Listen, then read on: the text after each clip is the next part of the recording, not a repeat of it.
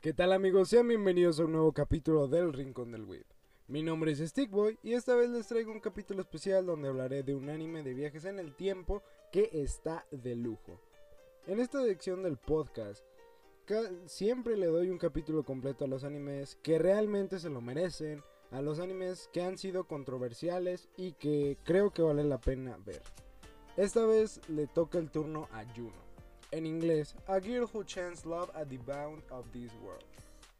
Es un videojuego lanzado en Japón en el año de 1996, del género ciencia ficción slash harem. Este tuvo varios remakes e incluso en estos días volvió a ser lanzado la visual novel para la Nintendo Switch.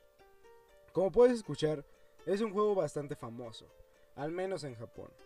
La historia trata sobre las aventuras de nuestro protagonista Takuya Arima, estudiante de preparatoria que vive con su madrastra, ya que recientemente su padre, un historiador famoso, desaparece. Un día Takuya recibe un paquete de su padre, el cual es un dispositivo para viajar en el tiempo. A priori, como es normal, Takuya no se toma todo esto en serio y piensa que todo es alguna locura de su padre. Sin embargo, conforme va avanzando la historia, Takuya se ve obligado a usar este dispositivo que le da la posibilidad de viajar a las distintas líneas de tiempo. Sin embargo, Takuya no podrá huir de su destino. El anime cuenta con 26 capítulos. El último recientemente fue lanzado al aire y les puedo asegurar que este anime tiene mucho que mostrar.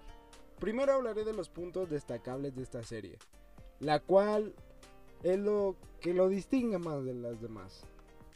El mejor punto que expone el anime es cómo es que nos plantea los problemas que tiene que afrontar el protagonista, el cual resplandece en los primeros 12 capítulos de la serie, exponiéndonos problemas sobre empresas, acoso, algunos problemas psicológicos, los cuales son representados de forma un poco más cruda de lo que parece. Aunque por supuesto algunas escenas son aligeradas con un poco de humor simple. Pero que si pensamos dos veces es más oscuro y a la vez triste lo que pasa en esta primera parte de la historia. Después de estos 12 capítulos, el anime da un giro inesperado, que creo que la mayoría de las personas que no sabíamos nada de Juno, quedamos sumamente sorprendidos. Y esto no es para nada malo, ya que después de esta primera parte, Juno nos deja ver su verdadera esencia para lo cual nos estuvo preparando desde un principio.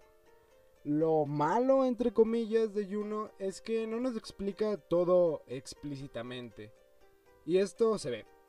En el artefacto con el cual Takuya viaja entre las líneas del tiempo, no se nos explica muy bien cómo funciona.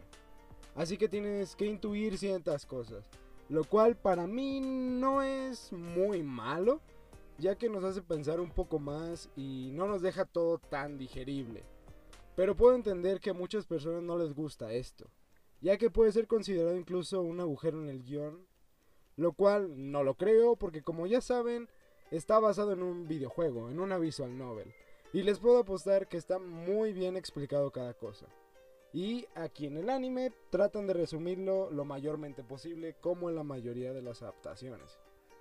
En cuanto a los personajes, creo que están bien planteados. Sin embargo, no sentí algo especial hacia el protagonista de la serie.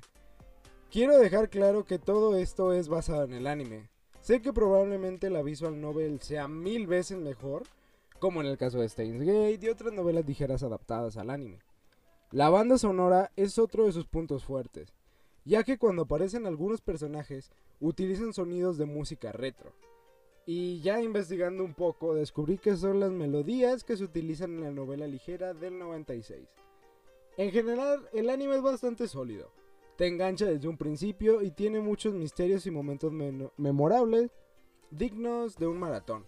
Sí, en ocasiones el anime se siente cortado. Como si de un momento a otro las cosas se solucionaran rápido y faltara algo ahí. Algo para que se completara. Pero como expliqué anteriormente, es una adaptación y son errores comunes que suelen cometer los animadores o los guionistas del anime. Pero para mí este anime es un 8 de 10. Tal vez si juego la novela le daría aún más calificación, porque estoy casi seguro que la novela te lo explica todo tan bien.